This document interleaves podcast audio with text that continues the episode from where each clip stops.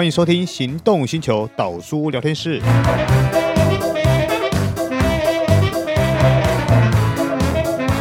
Hello，各位听众朋友，大家好，欢迎收听这一集的导书聊天室。我是导书导根座。今天我们要采访一位畅销书的作家，同时他也是一个知名的设计师。他曾经在国外拿过许多知名大奖，包含红点设计等等。那这位设计师呢，他厉害的地方是他的人生斜杠斜很大。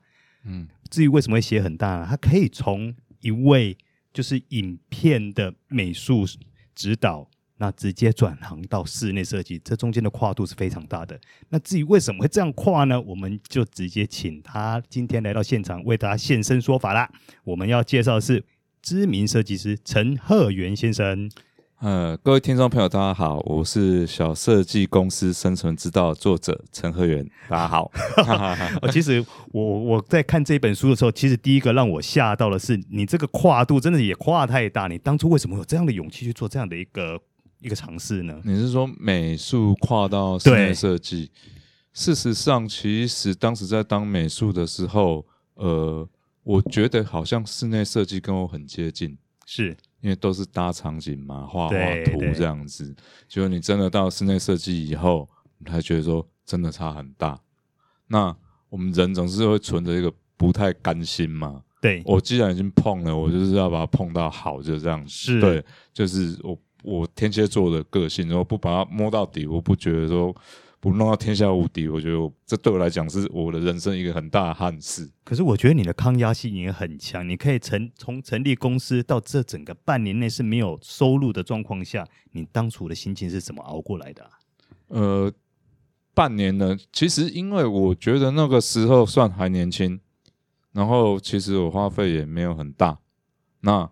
那时候好算比较早期的设计师啦。那时候大部分你会花在一些费用，就是你的图纸跟用材上面这样子而已。是是，对。那我觉得就是说，反正就半年的时间，真的不行了，我就跟我妈讲说啊，那我就回去继续乖乖好好做美术指导嘛。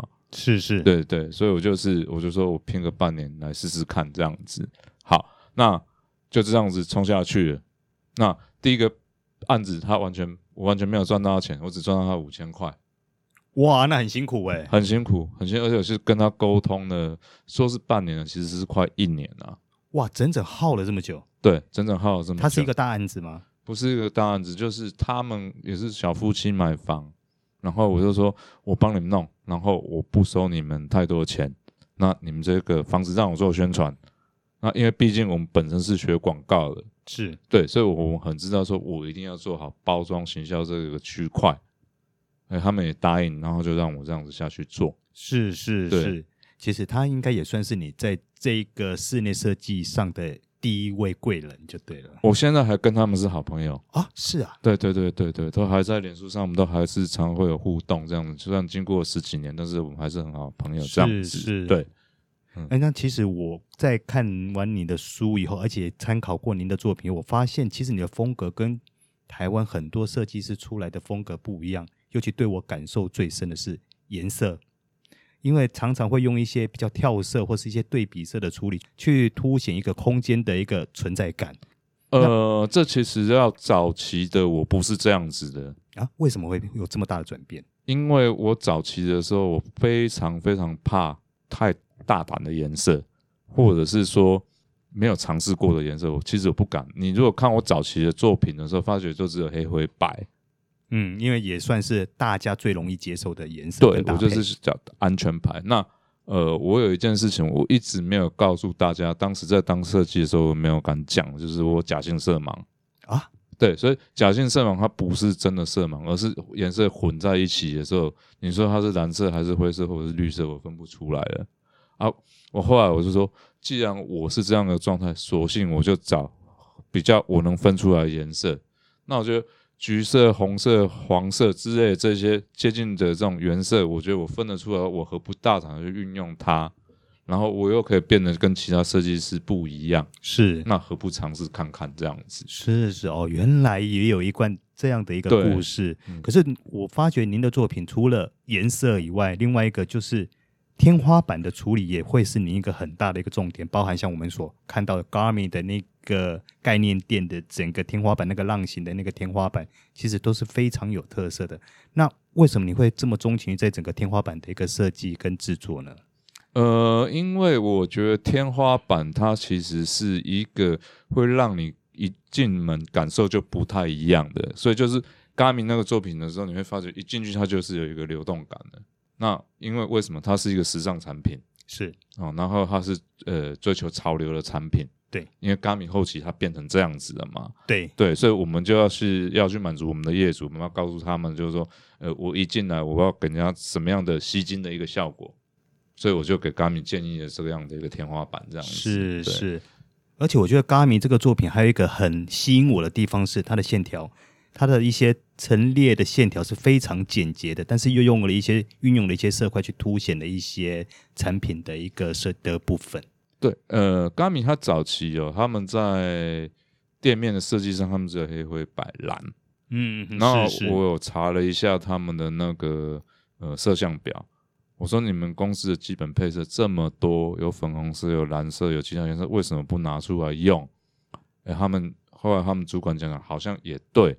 他说不然，陈设计师你来尝试一下这样子，所以就把他的那个主轴的店，你有看到红色啦、蓝色啦、绿色，其实我就全部通通把它用进去，能用的都用上去了。对对对对，我觉得，但是我们有一个铁则啦，我们的颜色在一个空间里面不能超过四个。是是，对对对，这是这是平面设计上面的一个说法，嗯，但它没有一定的标准。不过对于我们这种外行人来说，其实我们看到那个空间的时候，其实我们会有一种说不出来的喜欢，就不知道为什么，或许是因为它的简洁的关系吧。呃，对，就是简洁。那因为我本来就是很喜欢很简洁，那这跟我的个性有关系啦。我不喜欢设计太复杂。哎，讲到这个，我就可提看到说，你书里面有提到说，其实你。个人不是很喜欢去做古典设，呃，应该说古典那个风格的一个设计，对不对？对，我不喜欢去做古典风格的一个设计，因为我觉得台湾的居室环境没有办法说古罗马风格，然后弄个罗马柱啦，或者是说呃巴洛克式的那种感觉，是，因为我们空间台北寸土寸金，那你没有那么大的空间你去弄那个，其实我觉得。跟我们民主风其实也不太那么搭，对，而且我觉得台湾人他毕竟还是比较低调跟务实的一个族民民族。是，是，你去早期那个时候是因为台湾还在萌芽的时期，所以有很多风格灌进来的时候，你看像以很早时期的时候，那个时候的那个什么呃，我们说琼瑶电影，其实你如果注意有注意看，其实它是普普风啊，是是，对，可是。我我觉得，可是它的普普风感觉有些地方又没有用的那么的大胆跟明显。对，然后呃，我觉得台湾设计有一个大家都说不出来的，所以说大家都会讲到台式风格。对，那呃很多设计师他找不到自己的呃台湾文化设计的主轴，像日本他就很容易找出来，美国他就很容易找出来，可是台湾很难，那就是。原因是我们台湾设计师他并没有发现说自己的文化的核心价值在哪里，是是，所以就是说我们说闽式建筑上面的那个花玻璃为什么会被人家当成当成废弃物拆掉？哦，那是非常可惜的，那是非常可惜，就是你没有发展到发现到自己的文化认同感，所以你才会去抄袭各国不同的文化这样子。嗯，对，但但我们不能说抄袭啊，我们是说学习或者是融合。那我觉得，这时候未来一代我们的新的设计师，或者是我们还在线上的设计师，都要去努力的一个区块。是是，等于呃，更努力的把我们自己固有的一些特色融进来。对，然后变得更多元。对，是是，这样让我们的设计会变得更活泼、更丰富。对。哦，那另外我想提到，就是说以现在的疫情的关系，会影响到你们在整个呃案件执行上的一个过程啊？包譬如说是工班啊，或是等等木工的一些之类的，会不会是因为疫情的关系而导致在配合上会有一些影响呢？呃，台湾在那个整体的世跟世界上面的那个疫情的影响，就台湾其实是完全相反的。好，因为我们有一个。护国神山嘛，我想大家都知道 哈，然后造成了台湾反而呃的经济走向跟呃其他国家不太一样，是是，好，那呃大量的那一些呃工人他已经往中南部下去移动，好，那呃，我觉得很妙的是说，呃，我记得早期 SARS 来的时候，其实那时候房地产是完全下滑的。对。可是我们现在新冠来的话，反而是房地产一直涨，而且房子一直盖。最近飙的很大，对对对对，完全是不一样。就是说，呃，同样是疫情，但是时代的不一样，它造就了双向不同的结果。是是。然后加上现在呃外劳进不来。那现在变成抢工的状况很严重，哇！那这样不就变成工班就不好搞了？就不好啊！就是我们我常讲一句一句话，就是以前是工工班听我们的，是是，嗯，现在我们听工班的。哇，那这样对于你们制作跟执行上来说，就会变成是一个困难了。可是这就看看你的思维怎么样去转换啊。就是说，呃，怎么讲？就是说，现在有很多人力派遣公司的出现。对他知道你缺什么，他知道你要什么，我觉得就是很聪明的一个做法。就是说，呃，现在为什么呃我们的懒人经济开始以后，外送服务会那么的畅行？对，电商为什么会变好？对，那我觉得每一个时机、每一个时刻都有它的不同的转折点。是是，那我们就看着我们自己要怎么学习去改变。是是，对。那这个的话，是否会跟未来的整个设计走向有关呢？为什么我会这样讲呢？是因为现在大家一直在讲到说什么叫减法设计，减法设计，但是我相信很多读者跟我一样，可能也不是很了解它中间的一些精髓。那这个部分可以为我们说明一下吗？其实减法设计，我用一个很简单的话就可以解释掉全部了。因为装潢、装修这个东西它是有毒的，减法设计就是减少你的毒物在整个空间的产生。呃，比如说甲醛，木作有甲醛，油漆有甲苯，对。然后你用的那一些结合剂，它一定有它不同的毒素在里面。对，我们全部都在减少这个作为。是，啊，是。那这是我们这一代的设计师的一个责任，因为我要让你住的健健康康的。对对，所以就是说，呃，早期日本他们呃发明了全热式空调。哎，是。对，好，那。所谓的什么叫全热式空调？我简单的解释一下，就是不好空气排放出去嘛，新的空气是进进来，我就做一个循环嘛。然后在欧美，它现在已经变成说的所谓的就是全气候式空调啊，是是是，嗯，它变成它现在不是只有那个，它还有控制你的温湿度。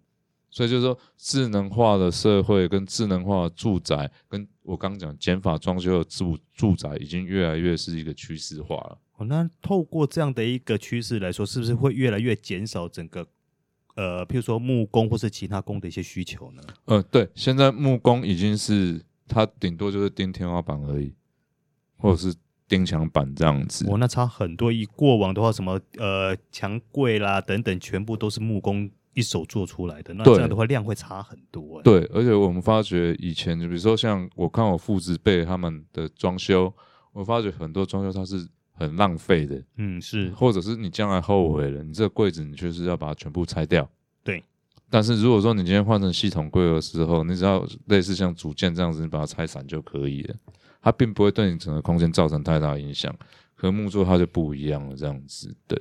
反而现在的一个设计思维是往更环保、更绿能的一个方向进行。对对对，是是，包含对于整个有毒物质也比过往更讲究了。对，像现在我们常讲是 PM 二点五嘛，我觉得这词应该大家都常会听到嘛。是是。那以后政府它会越做越落实的一个地方，就在于就是说，呃，你的空气品质的管控，是，还有你的电力的管控，是。对，还有包括你的是不是绿能住宅的管控，是是，对，其实这个都很重要，这样子。所以说，现在很多企业都在抢那个美国美国的那个 WELL 标章，嗯，是是，就是说你的这个建筑能不能循环？好，比如说你的废水能不能循环再去利用到浇花？或者说你的这个废水有没有利用到说呃再去做其他的处理，再做净化，变成可以用饮用水都有可能这样子。我只是简单的说用水的，因为我怕这一题再讲下去会哇，那一讲下去可能要讲一个小时了。对，对，对，对，对，不过好，我们回到说我们你的那个畅销书这一本书哈，《小设计公司的生存之道》。其实我觉得这整本书里面，它讲的很多并不是设计，而是整个公司管理的事情。那我的。我个人读完拜读完这本书的心得是觉得，如果很多年轻人未来你有开公司的梦想等等，都应该去好好的拜读这本书，它会给你很多的启发。今天我们非常谢谢请到我们的著名设计师，而且也是我们畅销书的作家陈鹤远来到我们现场。因为时间有限，我们希望下次有机会再继续跟他聊关于设计的两三事。我们今天到此告一个段落，拜拜，拜拜，谢谢大家。